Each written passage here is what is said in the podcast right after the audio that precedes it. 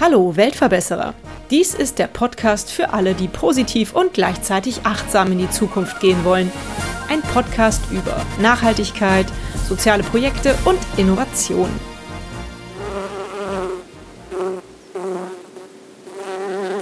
Bienen haben es in Deutschland aufgrund von Flächenversiegelung, Pestizideinsatz und Monokulturen auf vielen Grünflächen immer schwerer zu überleben. Aus einem umgebauten knallgelben Kaugummiautomaten in Dortmund kann man seit Herbst 2019 Samenmischungen und Blumenzwiebeln bekommen. Und seit Anfang 2020 gibt es diese Original-Bienenautomaten, welche in liebevoller Handarbeit aus Gründen der Nachhaltigkeit ausschließlich aus gebrauchten Teilen abgecycelt werden in ganz Deutschland. Ich bin heute verabredet mit dem Erfinder des Bienenautomaten Sebastian Everding – und Christian Bourgeois von der Bienenretter-Manufaktur. Wie habt ihr zwei eigentlich zueinander gefunden? Und wie ist die tolle Idee mit dem Bienenautomat entstanden? Ich habe ihn quasi aufgesammelt. Okay, du hast ihn einfach dazu genommen, weil du Verstärkung brauchtest. Ach, grundsätzlich ist die Sache, ich glaube, man muss jetzt ein, zwei, drei Schritte zurückgehen bei dieser ganzen Geschichte, weil das ganze Automatenprojekt, meine, meine Bastelei da geht bis auf ich muss irgendwann Frühjahr 2019 zurück. Da habe ich im Internet rumgesurft und habe damals einen Witzeautomaten entdeckt, den ein Kabarettist aus Nürnberg, der verdient halt beruflich, äh, hat er mit Humor zu tun und der hat einen, einen Kaugummiautomaten umgebaut zum Witzeautomaten. So.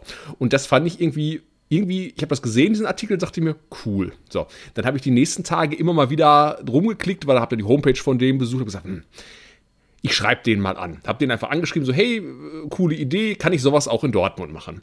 Und der war restlos begeistert davon, weil es halt noch so einen Bekloppten gibt, der, der auch sowas machen will. Und äh, dann, so kam ich dann zum zweiten Witzeautomaten weltweit.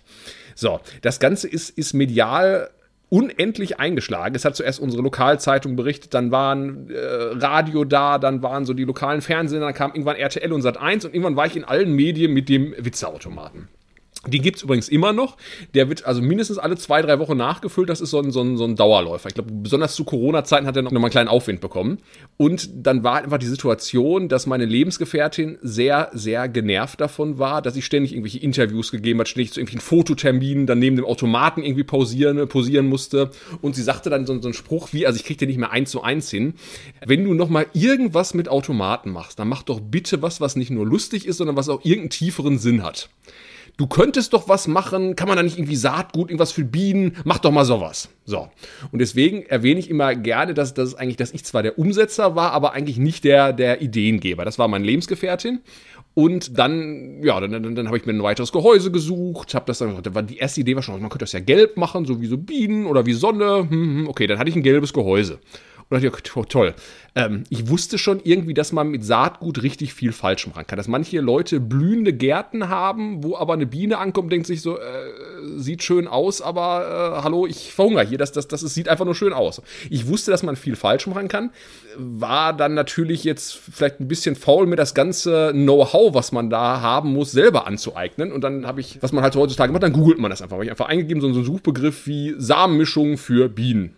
So, und der nette Herr hat anscheinend ein sehr gutes Google-Marketing betrieben, weil als erster Treffer war sofort die Bienenretter. Ich dachte, ja gut, die Bienenretter.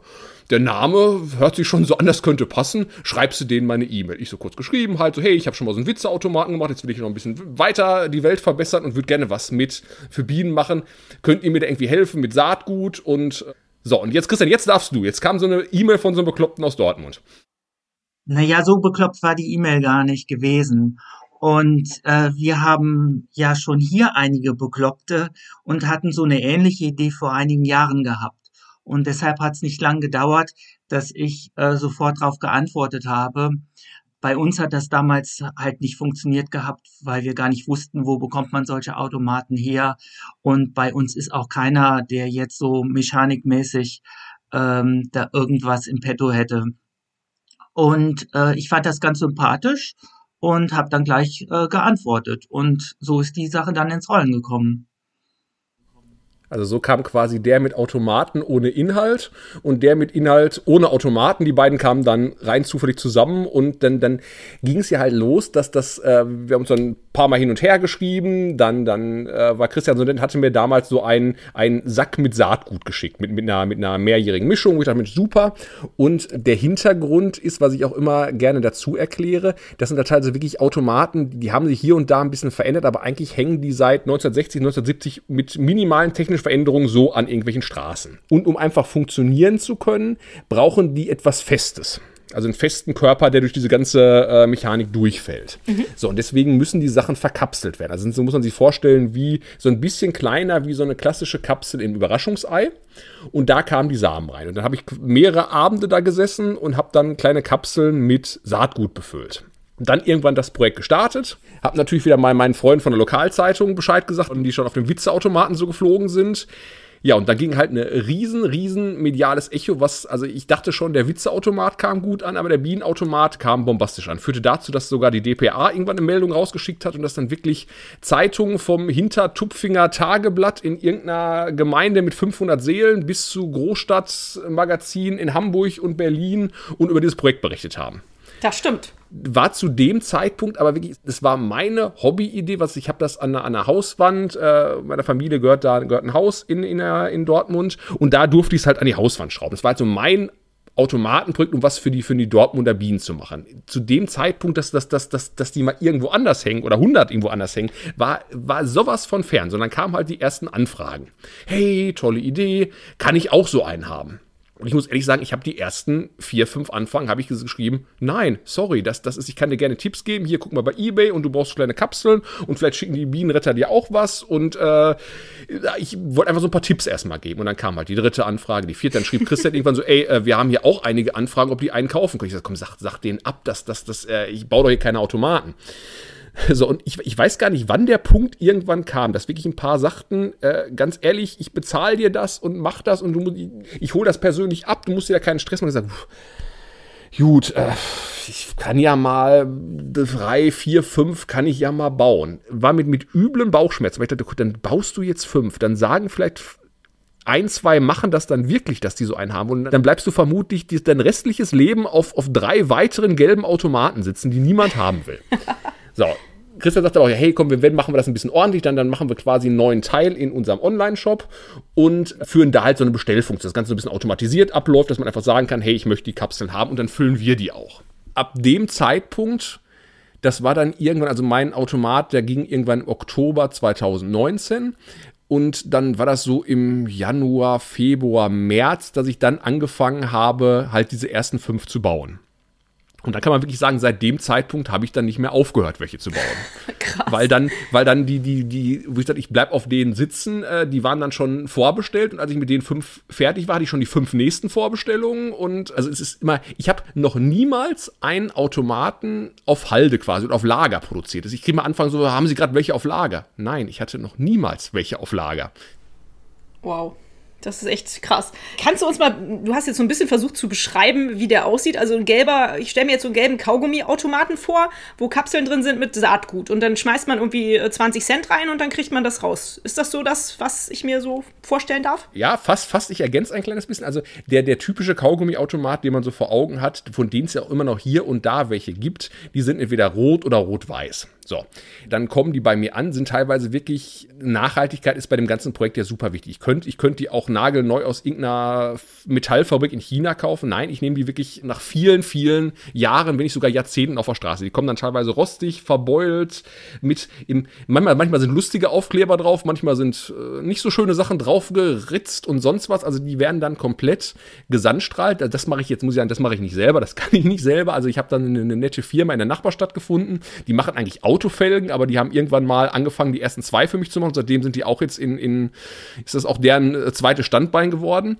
Und die Sandstrahlen, die das, dass das wirklich alles runterkommt und dann werden die halt in diesem Rapsgelb neu pulverbeschichtet. Eine Pulverbeschichtung ist einfach viel langlebiger, als wenn man die jetzt einfach lackieren würde. So, und dann kommen halt diese gelben Gehäuse zu mir, dann werden die halt noch komplett beklebt, also mit dem, mit dem Bienenautomaten CI nennen wir das jetzt schon, dass, dass die quasi vorne die Beschriftung haben, mit, mit Bienenfutterautomat Und die Bienenretter haben sich damals, also mein, der aller, allererste Automat von mir, der sah auch noch ganz anders aus. Da habe ich selber bei, bei Amazon oder keine, bei, bei, bei großen Internetversandhäusern habe ich mir dann Bienenaufkleber bestellt, habe von meiner örtlichen Druckerei so einen Schriftzug machen lassen. Die, der sah also wirklich sehr nach Hobby und Bastelei aus. So. Und irgendwann hat sich dann Christian mit seinem Team eingebracht und dann haben wir wirklich in Abstimmung haben wir dann Aufkleber entwickelt, also mit, mit dieser typischen Bienenretterbiene mit kleinen Blümchen dazu und mit, mit passender Beschriftung und so haben die dann quasi das Layout gekriegt, dass wirklich alle Automaten irgendwo gleich aussehen. So, und dann hängen die halt mit ihrer Signalfarbe und wir haben es ist noch eine kleine Geschichte am Rand. Also wir haben angefangen mit, muss man vielleicht dazu sagen, es gibt einige Automaten, oder, noch anders angefangen. Es gibt in der Regel der typische Bienenautomat hat zwei Seiten, wo zwei Automaten in der Mitte im Gehäuse sind. Es gibt auch vereinzelt welche Einer-Gehäuse. Die sind super, super beliebt, gab es aber damals, wenn man so an seine Kindheit und Umgebung sieht, waren, denkt, waren einer Automaten damals schon sehr selten. So typische Automatenbetreiber haben immer Zweier, Dreier, sogar Vierer aufgehängt, weil die einfach dann viel mehr Umsatz machen als so ein, so ein Einzelner. Mhm, so. Und deswegen äh, kriegt man die wirklich kaum noch. Oder wenn wirklich, werden, die werden mir Gehäuse für, für 200, 300 Euro angeboten, wo ich sage, Leute, das, das, das, das macht überhaupt keinen Sinn, dass ich für 200, 300 Euro ein nacktes Gehäuse kaufe. Deswegen gibt es so 10, 11 insgesamt. Der Rest sind aber alles Zweierautomaten. So, wir haben angefangen mit zwei Mischungen, eine für 20 Cent und eine für 50 Cent. Die 20 Cent Mischung war eine reine, Christian korrigier gleich, eine reine äh, Kultur. Pflanzenblumenmischung einjährig. So, kam aber relativ schnell die Erkenntnis, dass es einmal halt von der Biodiversität, von dem, von dem, von dem Nutzwert, von dem einfach von dem ökologischen Hintergrund einfach die Mischung jetzt nicht das alleroptimalste ist. Hinzu kam, dass die Kalkulation mit 20 Cent nicht wirklich aufging, weil einfach ein unendlicher Aufwand da rein. Es ist ja nicht nur das reine Saatgut, es ist halt einfach diese Kapsel, die man kaufen muss. Es kommt in jede dieser Kapseln kommt eine kleine Saatanleitung drauf, wo noch Tipps draufstehen. Das ist ja mit Ökopapier und Farben und also wirklich die, und einfach diese Handarbeit, dass das in jede Kapsel Anleitung rein, Saatgut rein. Deswegen, deswegen kann man das einfach nicht für 20 Cent machen. Deswegen haben wir gesagt, komm, irgendwann, wir, wir stellen, wir machen keine Automaten mehr mit 20 Cent. Es gibt halt immer nur beide Seiten mit, mit 50 Cent. Es gibt jetzt in Deutschland noch an die 15, 16, 17 Automaten aus der ersten Serie, Auflage, wenn man so will, die haben noch 20 Cent. Ich habe jetzt so drei, vier schon umgerüstet. Wenn noch mal einer kaputt geht, dann sagen wir, es gibt keine Ersatzteile für 20 Cent mehr. Wir rüsten die jetzt alle nach und nach auf 50 Cent um. Und dann kann man auf der einen Seite die Mischung Bienenfreunde, das ist eine ein-, zweijährige Mischung. Und auf der anderen Seite die Mischung Lass deine Stadt aufblühen, das ist eine mehrjährige Mischung. Wenn noch irgendwie Detailfragen zu den Mischungen, äh, verweise ich an den Kollegen, da bin ich, da bin ich nicht so ganz so tief im Thema. Aber es ist wirklich, man, man, man wirft die 50 Cent oben ein, dreht, es macht wirklich richtig schöne, nostalgisch analoge Geräusche und dann fällt diese Kapsel unten raus. So, und da ist auch so ein Punkt, wo viele sagen, ach, warum verwendet ihr Plastik, so ein Mist, ihr wollt die Welt besser machen und warum Plastik? Ja, ist nicht so, weil wir Plastik toll finden. Wir haben ewig überlegt, ob es irgendwelche Alternativen zu dem Plastik. Wir haben auch ausprobiert mit, mit Pappe und Maisstärke und Zellulose und sonst was. Und entweder, entweder war das unbezahlt, unbezahlbar teuer, weil es einfach nur kleinere Auflagen sind. Wir können einfach nicht sagen, wir brauchen mal kurz 10 Millionen davon. Das, das, die Stückzahlen haben wir leider noch nicht. Und die Sache ist ja wirklich, die Kaugummiautomaten sind 24 Stunden, meistens seit 350 Tage draußen. Es gibt teilweise, wenn man jetzt aus dem Fenster guckt, hat man jetzt 20 Grad plus. Teilweise gibt es Minus, es gibt Regen und Schnee und sonst was. Und deswegen, die, die ziehen halt sehr schnell Feuchtigkeit. Und deswegen ist leider dieses Kunststoff das einzige probate Mittel, was wir momentan haben. Mhm. Aber die Notlösung, die wir da gefunden haben, ist, es wirklich, ist als Mehrwegsystem konzipiert. Das heißt, es ist absolute Pflicht, dass kein Bienenautomat in Deutschland aufgehängt werden darf, in dem nicht eine kleine Sammelbox daneben ist. Das heißt, alle was ich, Familie mit Kind kommt, schmeißt 50 Cent ein, nimmt eine Kapsel mit, nimmt die nach Hause in den Garten, auf Balkon oder Terrasse, seht das aus und beim nächsten Spaziergang kommt die Kapsel wieder in die Sammelbox zurück. Die Standorte sammeln, bis 100, 200, 300 fertig sind, dann werden die wieder zu Christian und den Bienenrettern nach Frankfurt zurückgeschickt und neu befüllt. Selbstverständlich erreichen wir keine 100% Rücknahmequote, aber ich glaube einfach, dass das, dass Menschen, die sich für so ein Thema Insektensterben und Pflanzen und dergleichen interessieren, dass die jetzt nicht das in ihrem Garten aussehen und danach irgendwo in, in die Natur schmeißen, so eine Kapsel. Das, das, das unterstelle ich einfach mal den Menschen, die sich damit beschäftigen. Wir haben je nach Standort Rücknahmequoten von mindestens 50, 60 Prozent. Manche erreichen sogar noch höhere Quoten. Und wenn manche Kapseln dann vielleicht in einer, in einer gelben Tonne landen und nicht in der Sammelbox, finde ich das noch vertretbar für das, für das Ergebnis, was wir damit erzielen. Deswegen, also wie gesagt, äh, es ist keine Liebesbeziehung mit den, mit den Kapseln aus Kunststoff, aber leider eine, eine Zweckbeziehung, die aber immerhin als Mehrwegsystem konzipiert ist. Ja, cool. So, jetzt höre ich erstmal auf zu reden, sonst erzähle ich, erzähl ich alles hier alleine. Ja, ist nicht schlimm. Ich glaube, du hast jetzt schon äh, bestimmt zehn Minuten am Stück geredet. Aber es war ja super interessant und es ist schon so viel vorgekommen, was ich hätte fragen wollen. Insofern klasse und vielen Dank. Ich richte jetzt mal eine Frage an Christian, damit er auch mal zu Wort kommt. Christian, ich denke, du kannst mir bestimmt ganz gut erklären, was ist eigentlich das Problem, was dahinter steht? Warum ist es eigentlich nötig, sowas zu machen wie einen Bienenautomaten? Wie geht es denn den Bienen in Deutschland? Naja, das kommt darauf an, über welche Bienen wir reden. Äh, die meisten, die Bienen im Kopf haben, denken ja immer an die Honigbiene. Ja, der Honigbiene geht es gar nicht mal so schlecht weil es inzwischen auch viele Imker wieder gibt. Also das war ja so vor paar Jahren fast am Aussterben. Das war ja so alte Oper. Geschichte, sage ich jetzt mal, der Rentner, der dann irgendwie seine Ruhe haben wollte vor der Alten und dann noch sich ja die Rente etwas aufbessern wollte. Das war doch das typische Bild von einem Imker, was, was jeder von uns im Kopf hatte. Alternativ Taubenzüchter. Genau, das hat sich tief in den letzten zehn Jahren, äh, also so lange sind wir schon am Start, hat sich das erfreulicherweise geändert. Wem es nicht so gut geht, das ist, sind, sind wirklich die äh, Wildbienen, ja. Also die Honigbienen ist eine von 560 Arten ungefähr in Deutschland, die wir haben. Und alle anderen Wildbienen, also Wildbienen ist auch immer so eine Sache, die sind ja nicht wild, nicht wilder als Honigbienen auch oder sind ja keine wilden Honigbienen in dem Sinne, sondern das ist einfach nur eine Unterscheidung zwischen Honigbiene und allen anderen Bienen. Ja, und alle anderen Bienen ähm, man dann unter dem Sammelbegriff zusammen Wildbienen. Mhm. Wie sieht so eine Wildbiene aus? Sind das die, die so puscheliger sind? Das sind die, die können ganz buschelig sein, das können aber auch welche sein, äh, die relativ wenig behaart sind, die ganz klein sind. Das fängt bei zwei, drei Millimetern an und endet dann bei, ich glaube, die Holzbiene ist eine der größten so um die 3,2 Zentimeter oder sowas, wenn ich es richtig im Kopf habe. Wow. Also das ist schon eine sehr, sehr große Varianz, was es da gibt, ja. Die Hälfte von diesen Wildbienenarten steht, stehen halt auf der roten Liste, also sind unmittelbar vom Aussterben bedroht oder sind eventuell sogar schon verschwunden. Das muss man dazu auch immer noch sagen. Und denen hilft das, wenn man jetzt eine Saatgutmischung im Bienenautomat kauft und die sozusagen aussät?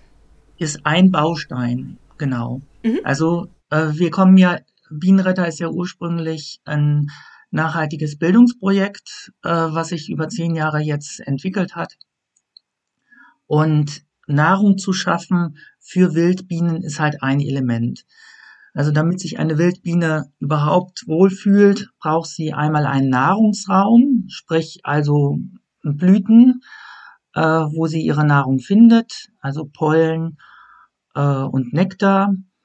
Und dann braucht sie natürlich eine Behausung, ja, und sie braucht Baumaterial. Und nur wenn alle drei Sachen gegeben sind, können sich überhaupt Wildbienen ansammeln. Und Wildbienen sind anders als Honigbienen, die fliegen nicht sehr weit, weil das sind meistens Einzelgänger. Ja, und ähm, das kann man sich so immer im Hinterkopf behalten, äh, wie ist das bei einer alleinerziehenden Mutter, die lässt auch nicht unbedingt ihre Kinder jetzt so lange alleine. Das heißt, die Wildbienen fliegen auch jetzt nicht unbedingt sehr weit. Also in der Regel sind das 50 bis 300 Meter.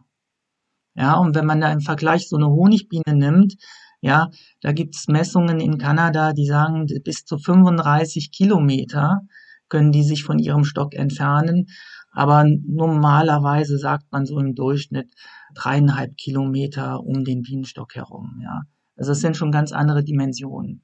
Und dementsprechend, wenn dann so ein Lebensraum oder so ein Nahrungsraum wegfällt, haben es die Wildbienen natürlich unheimlich schwer. Und die Wildbienen haben es natürlich auch schwer. Sie müssen sich ja dann auch verbreiten.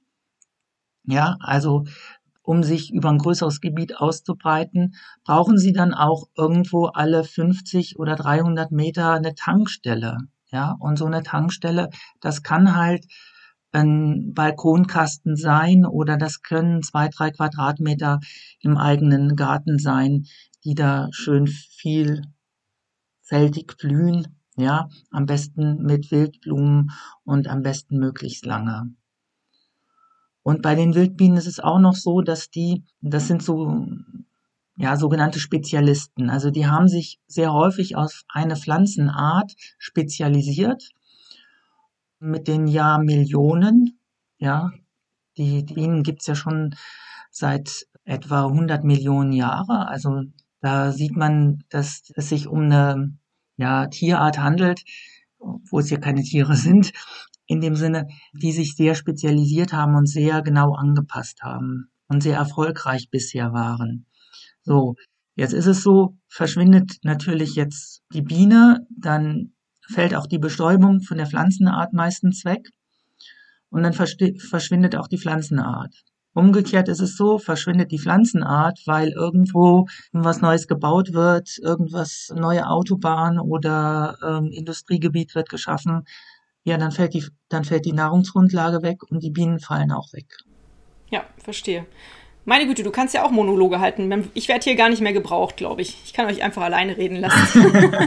nee, aber äh, auf jeden Fall super interessant. Ich finde, ich be bemerke Insektenhotels gibt es mittlerweile in sehr, sehr vielen Gärten. Die scheinen sehr in zu sein.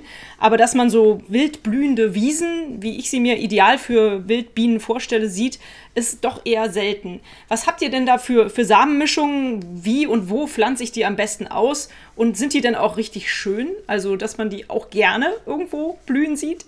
Also schön bunt mein, wäre für meinen Geschmack zum Beispiel was Schönes. Ja, also wir haben wir haben sehr lange an diesen Saatmischungen herumexperimentiert. Also wir haben da in der Literatur, also als wir mit dem ganzen Thema angefangen haben, deshalb sind wir auch zu diesen Saatmischungen überhaupt gekommen, gab es im Handel gar nichts für Bienen zu kaufen. Ja. Oder wenn es was gab, das war wirklich ökologisch nicht sehr wertvoll. Und natürlich gab es sowas im Großhandel äh, zu kaufen, aber dann musste man halt mehrere Hektar davon einsehen. Ja. Und äh, wenn dann eine Schulklasse zu uns gekommen ist, in unseren Lernort, äh, die wollten natürlich was für ihren Garten oder ihren Balkon mithaben und nicht unbedingt gleich einen ganzen Hektar einsehen. Und so haben wir dann uns mit Fachleuten zusammengesetzt äh, und auch Literaturrecherche betrieben und äh, dann entsprechende Blühmischungen zusammengesetzt, ja. Und wir entwickeln die jetzt auch ständig weiter. Das heißt, ähm, in, im Augenblick versuchen wir die also zu regionalisieren, dass die äh, Blühmischungen dann regional angepasst sind und wir dann auch nur Saatgut aus der jeweiligen Region benutzen. Das ist aber im Moment noch ein bisschen schwierig, weil es noch nicht so viel Saatgut aus diesen Ursprungsgebieten gibt. Und wir haben uns ja so ein bisschen auf die Stadt oder den städtischen Raum spezialisiert. Und äh, die sind vornehmlich äh, für die freie Natur zu verwenden, so dass wir noch einige Jahre brauchen werden, um dann wirklich für alle 24 oder 26 Regionen in Deutschland dann entsprechend äh, eine Saatmischung anbieten zu können. Mhm. Aber wenn ich diese Saatmischung dann aus dem Automaten geholt habe, ne, stelle ich mir das dann einfach so vor, ich schmeiß die irgendwie auf die Wiese oder auf das nächste Stück Erde und, und das geht alles von selber? Oder ist es schon auch wichtig, dass man da halt hinterher ist, das angießt oder pflegt? Genau. Also man muss wirklich das Saatbeet oder seinen Kasten sehr gut vorbereiten. Also einfach auf den Rasen schmeißen funktioniert nicht die Rasenwurzeln, die lassen den Wildblumen gar keine Chance. Also es muss schon eine lockere, feinkrümelige Erde sein. Es darf nicht gedüngt sein, weil es ja meistens Wildblumen sind, die gar nicht so viel Dünger brauchen, die meistens äh, so aus Magerrasenecke kommen. Genau, also wenn man das gut vorbereitet hat und die ersten drei bis sechs Wochen regelmäßig gießt, dann kann man sich anschließend daran auch erfreuen. Mhm. Schön. Und das den ganzen Sommer über, bis der erste Frost dann kommt, dann äh, frieren die meisten dann halt ab. Man kann aber auch bei diesen einjährigen Mischungen, kann man dann die Samenstände schön ausklopfen und dann ein bisschen mit Erde bedecken. Und dann hat man auch im nächsten Jahr was davon. Also es ist nicht so, dass man dann im nächsten Jahr nochmal zum Automaten rennen müsste und man äh, müsste sich neues Saatgut nehmen, um dann nachzupflanzen. Darf man natürlich aber dann für eine neue Fläche, zusätzliche Fläche. Ja. Gibt es da irgendwie eine Anleitung bei euch auf der Homepage? Weil das hört sich jetzt so an, als ob man ein bisschen Fachwissen haben müsste. Ich wüsste ja jetzt nicht, welches die mehrjährigen Blüher sind. In jeder Kapsel haben wir ein kleines Fähnchen dran, so nennen wir das, das Mini-Saatanleitung. Und neben den meisten Automaten hängt dann nochmal äh, eine ausführliche Saatanleitung. Ah, klasse. Mhm. Ich, ich wollte nur zwei Mini-Ergänzungen noch machen. Ja, schieß los, liebe äh, Die eine ist, weil du hast so, so richtig rausgehauen, dass man immer mehr Insektenhotels sieht. Ich will das Thema jetzt gar nicht zu weit ausweiten, aber da kann man man sollte, wenn man den Wunsch hat, was super ist, äh, vielleicht ein bisschen nicht irgendwas aus dem Angebot im Baumarkt oder im Discounter oder sonst was. Also da kann man richtig, richtig viel falsch. Teilweise gibt es wirklich Schrott, der verkauft wird. Also da gerne mal auf vorher ein bisschen recherchieren. Es gibt viele Internetseiten zum Thema, auch große Verbände vom NABU und sonst wie, die da gute Seiten zugemacht haben äh, und vielleicht nicht das, das 3,99 Euro Angebot aus dem Baumarkt nehmen. Damit, äh, das, das hilft nicht wirklich sowas. Wenn da teilweise irgendwelche Tannenzapfen einfach nur reingestopft oder irgendwelche Ziegelsteine und da, das ist kein, wie, wie sagt Christian, die, die ähm, alleinerziehende Bienenmutter, die wird da nicht gerne einziehen wollen. Okay. Und vielleicht noch als, als kleine Ergänzung, das wirklich, was uns auch wichtig ist, dass wir eben nicht nur Leute ansprechen wollen, die große Gartenflächen haben. Dass man wirklich sagt, dass das wirklich jeder was tun kann im kleinen Umfang und dass man, dass man, wenn man sich nur einen Blumenkübel am Fenster Fenster oder auf dem Balkon macht. Auch damit kann man so eine kleine Blühinsel schaffen und das hilft vielleicht der, der Wildbiene aus der Nachbarschaft zu überleben. Mhm. Das finde ich super, dass das auch auf dem Balkon möglich ist. Das ist äh, eine sehr gute Information. Wir hoffen einfach, dass, dass einmal sich Kinder dafür begeistern, also diese Kombination aus diesem Retro-Charme, dass vielleicht die Eltern sagen, Mensch, guck mal, hier habe ich früher meine Kaugummis dran gezogen und also diese, diese, diese Faszination der Kinder in Kombination mit diesem Retro-Charme, diese Automaten, dass wir einfach grundsätzlich damit auf dieses Thema aufmerksam machen und dafür einfach viel mehr sensibilisieren, dass einfach über die, vielleicht den ein, zwei Quadratmeter hinaus einfach drüber hinausgeht, dass wir sagen, Mensch, äh, oh, wir haben ja vielleicht so einen Schottervorgarten oder die Nachbarn, Mensch, sprechen wir doch mal darüber, darüber, dass man es einfach, dass man einfach in dieses, dass man es einfach als Einstieg sieht in das Thema, dass man einfach viel, viel mehr machen kann über das Pflanzen der Blumen, was natürlich super wichtig ist, aber dass man darüber hinaus auch so viel machen kann. Mhm. Schön. Zu den Wildbienenhotels, wie sie oft genannt werden, muss ich jetzt auch noch was sagen. es ist wirklich so, dass wir auch eine Zeit lang das so ein bisschen forciert haben, aber allmählich, wir bieten auch ab und zu solche Wildbienen äh, solche Nisthilfen an, äh, aber rein aus pädagogischen Gesichtspunkten heraus. Also es ist, ähm, wer den Wildbienen was Gutes tun kann, äh, will, äh, der äh, sollte auf, ähm, ja, auf solche Nisthilfen möglichst verzichten. Also die meisten Bienenarten, die halt bedroht sind, das sind halt gar keine Bienenarten, die in diese Nisthilfen reingehen sondern die leben in der Erde. Die meisten Leute wissen gar nicht, dass die Hälfte aller Bienenarten in der Erde lebt. Ja. Und da bringt so eine Nisthilfe gar nichts. Und meistens werden dann auch noch die falschen Arten gefördert, die dann möglicherweise dann die Gefährdeten dann auch noch verdrängen. Aber das muss man immer im Kontext sehen, wo man sowas aufhängt. Und so, so pauschal ist das immer ganz schwierig.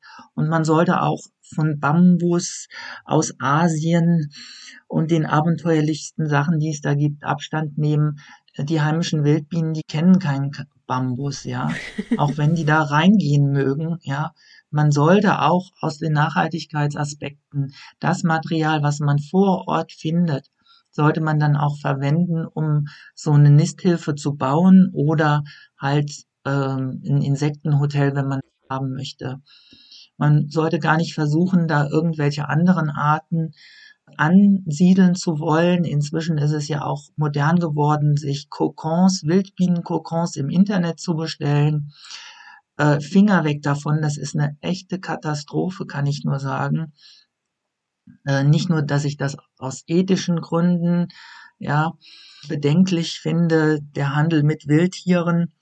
Und man sollte sich auch mal so ein bisschen äh, jetzt Pandemie, wo kommt die denn her? Die kommt daher, weil man zu sehr in das Reich der wilden Tiere vorgedrungen ist oder man meinte, man müsste wilde Tiere verspeisen.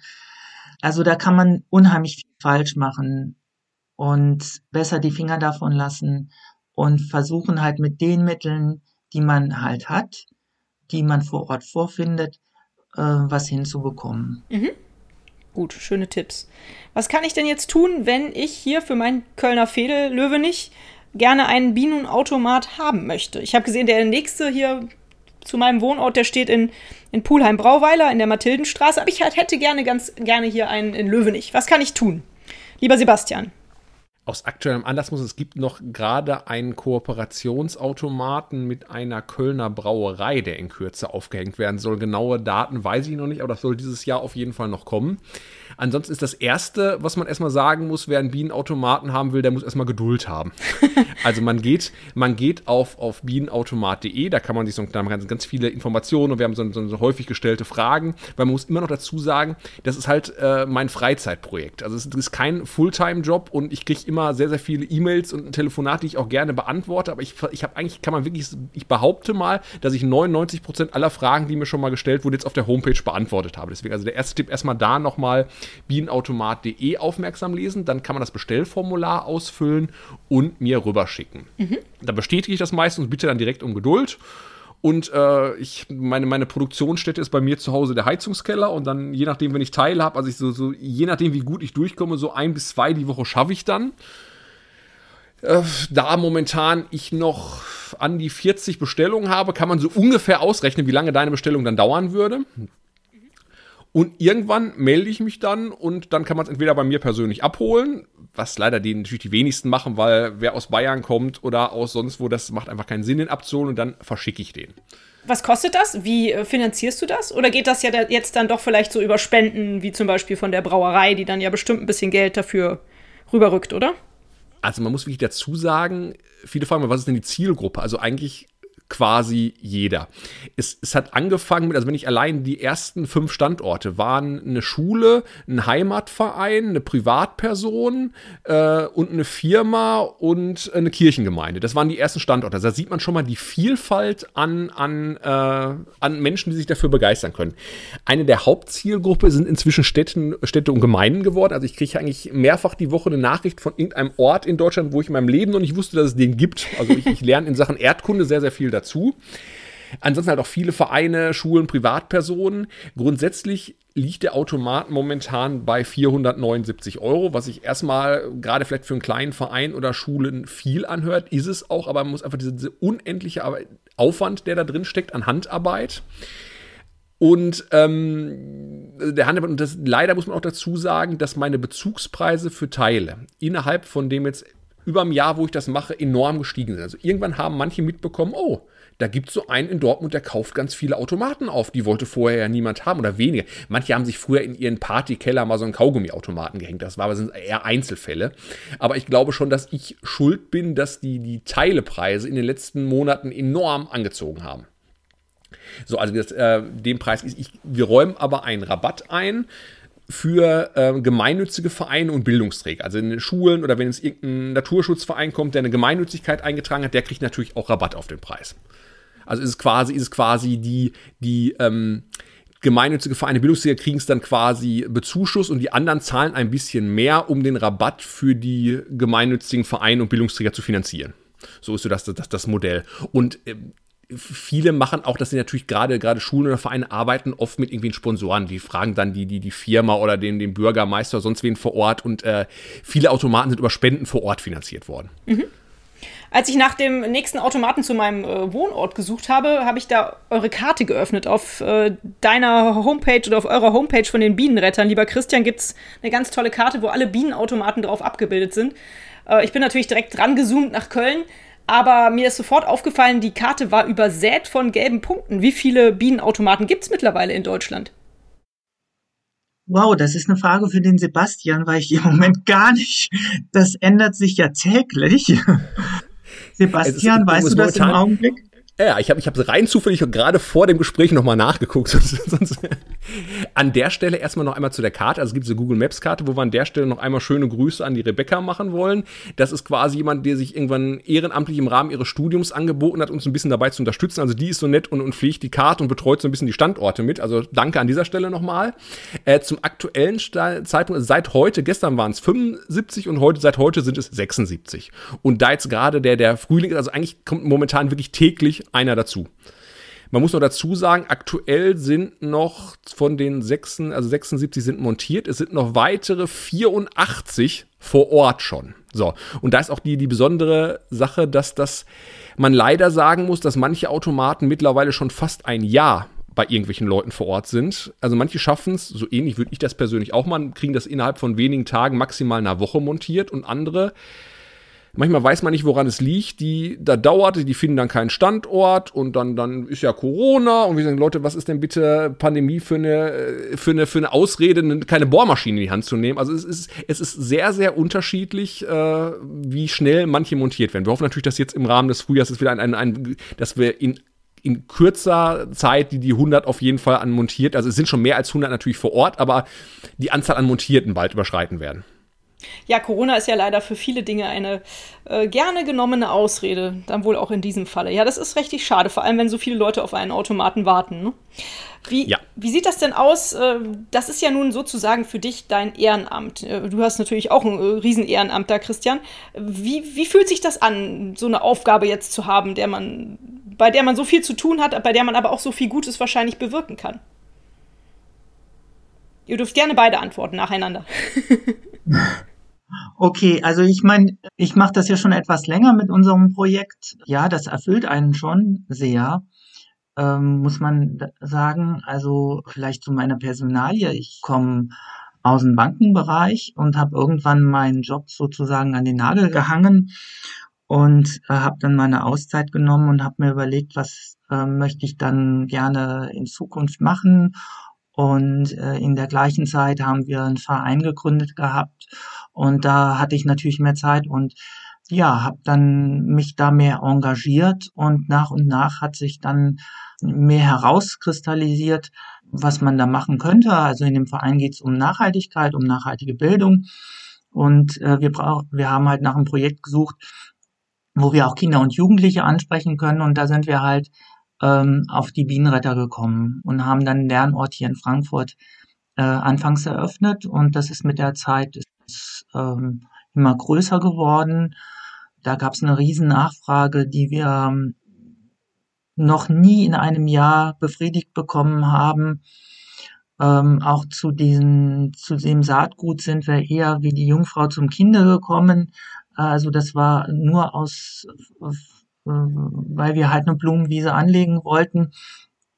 Und äh, wie gesagt, wir mussten so viel Saatgut einkaufen und dann haben wir das Saatgut einfach verschenkt an die Kinder und die Jugendliche, die zu uns in den Lernort gekommen sind. Und dann haben die Eltern nach, danach gefragt, ja, wo kann man denn so Saatgut kaufen? Weil ich möchte jetzt gerne meinen ganzen Garten damit einsehen. Und dann haben wir gesagt, na ja, also hm, eigentlich gibt's das so nicht.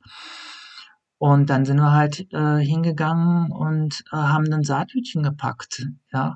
Und naja, Saattütchen packen ist ja nicht unbedingt jetzt eine Tätigkeit eines Vereins und haben dann halt äh, das ausgegründet in eine in die Bienenrettermanufaktur, die das dann auch mit einem professionelleren Hintergrund dann auch alles abwickeln kann.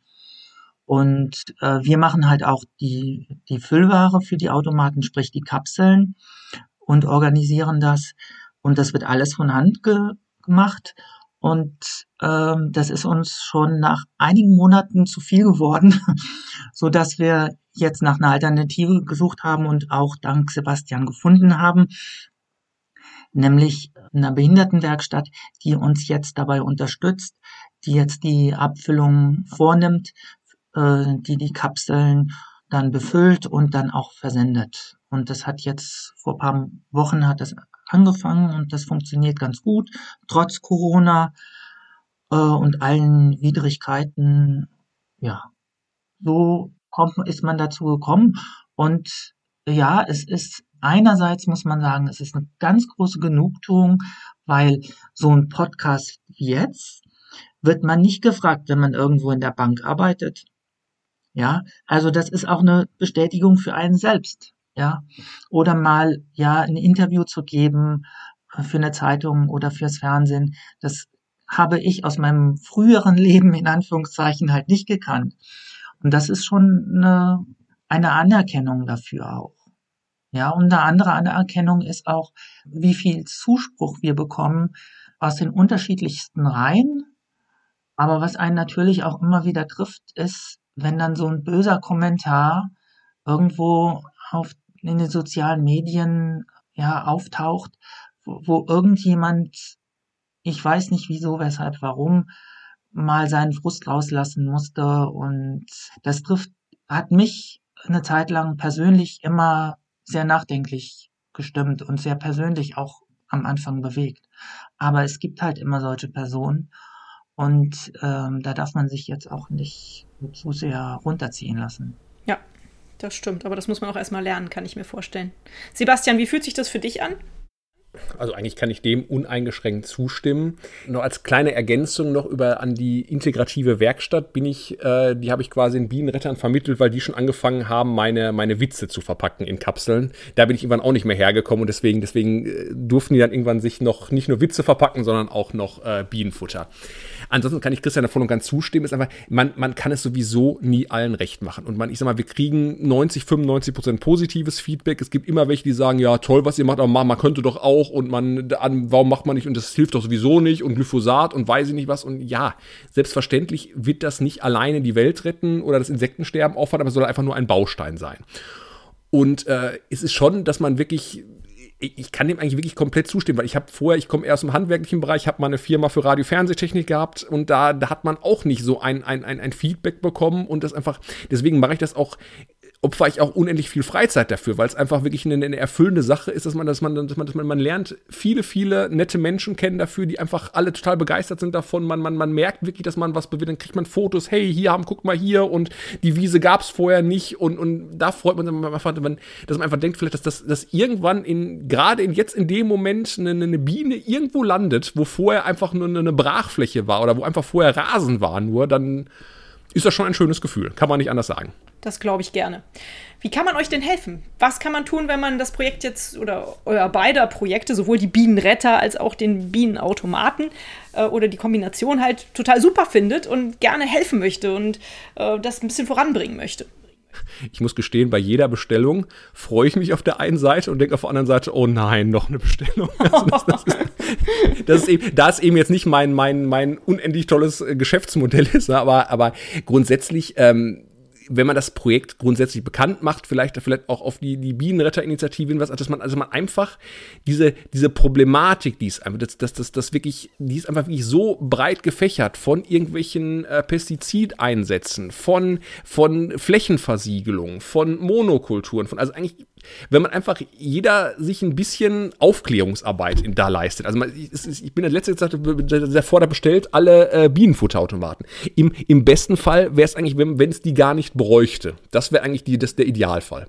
Ja, und für alle, die natürlich keinen Bienenautomat vor Ort haben, äh, die kann ich nur ermutigen, einfach mal bei uns äh, in den äh, Bienenretter Shop, also auf bienenretter.com drauf zu gehen. Da kann man auch Saatgut für sich zu Hause bestellen. Da muss man halt jetzt nicht unbedingt warten bis nächstes Jahr oder bis in zwei Jahren, bis vor der Türe oder in seinem ähm, in seiner Stadt eine, ein Automaten hängt. Da kann man auch schon vorher anfangen. Was bei unserem Saatgut ja auch immer ist, man hilft ja, ja nicht nur den Bienen, sondern man unterstützt ja auch die Bildungsarbeit von Bienenretter. Ja, also an jedem Saatgut äh, an jeder Kapsel geht ein Teil dann auch an ähm, das Bildungsprojekt. Schmetterlinge und Käfer und andere Insekten, die auch, die dürfen wir auch nicht vergessen. Stimmt, die freuen sich auch über die Blumen und Pflanzen, ne? das glaube ich. Ich frage meine Interviewgäste eigentlich immer nach einer schönen Erinnerung, einer schönen Geschichte, die sie teilen können, die sie mit dem Projekt verbinden. Habt ihr da irgendwas auf Lager, was ihr uns erzählen möchtet?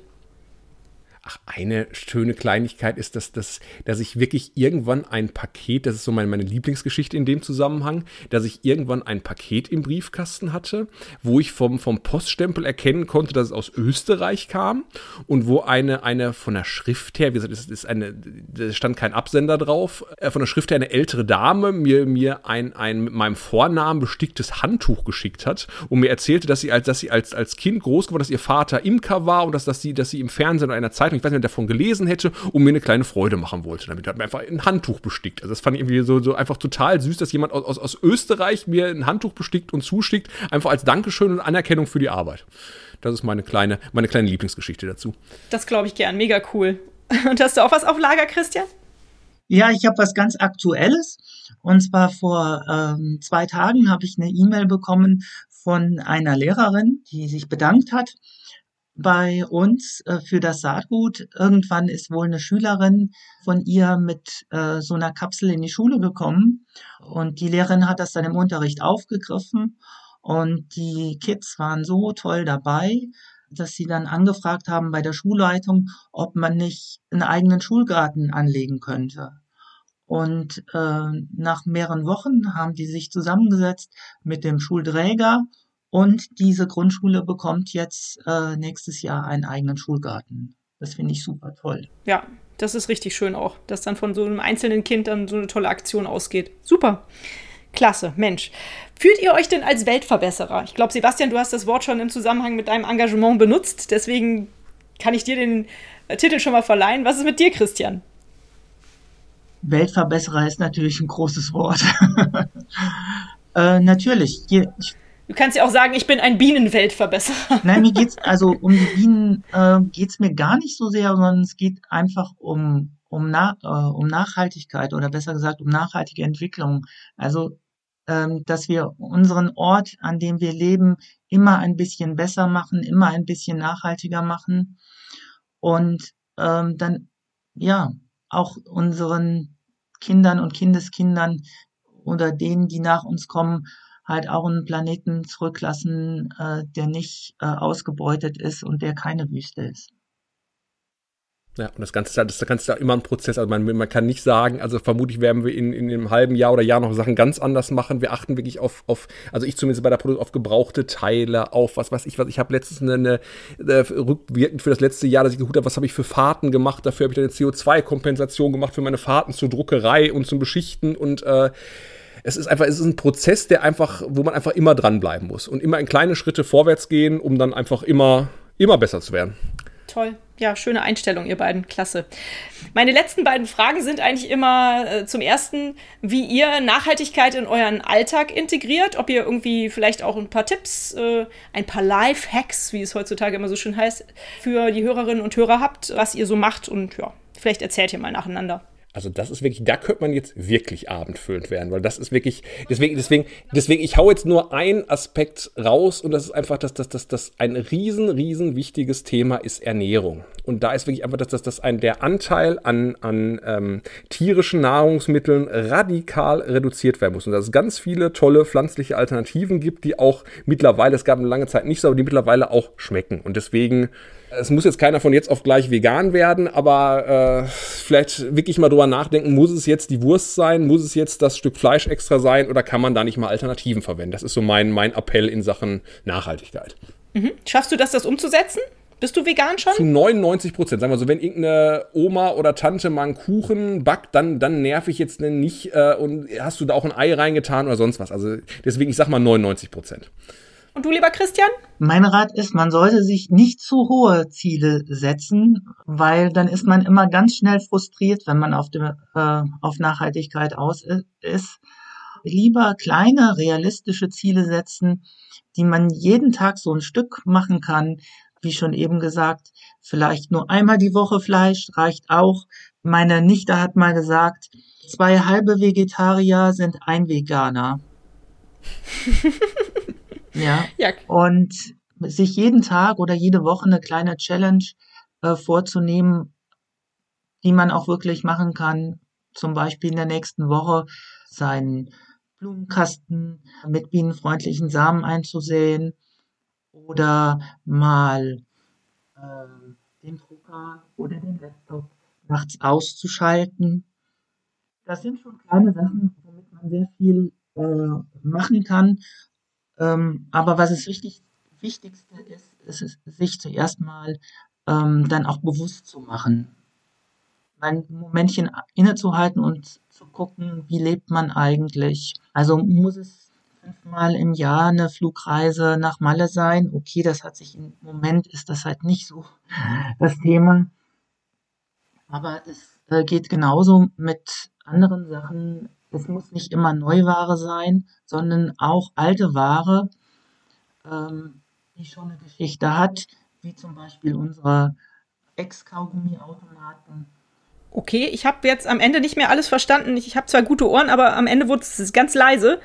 Aber was ich gehört habe, was ich gehört habe, hörte sich auf jeden Fall nach guten Tipps an. Vielen Dank. Und die letzte Frage bei mir ist immer nach einem Buchtipp. Habt ihr ein schönes Buch über Bienen, was ihr empfehlen könnt, über das Thema, ja, muss ja nicht nur unbedingt über die Bienen gehen, aber ja, vielleicht auch allgemein. Was euch gut gefällt, was ihr empfehlen könnt. Zum Weltverbessern, zur Nachhaltigkeit.